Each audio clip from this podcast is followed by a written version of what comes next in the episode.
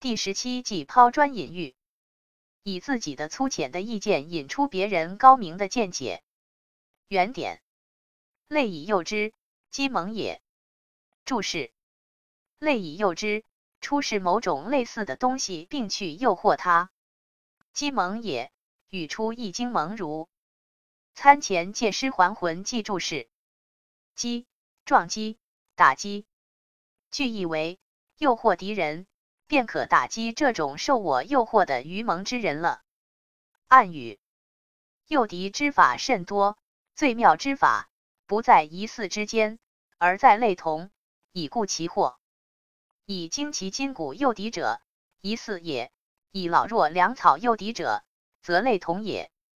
如处罚角，军其南门，屈瑕曰：“角小而轻，轻则寡谋。”请勿汉采樵者以诱之，从之，角人获利。明日角人争出，驱楚邑喜于山中。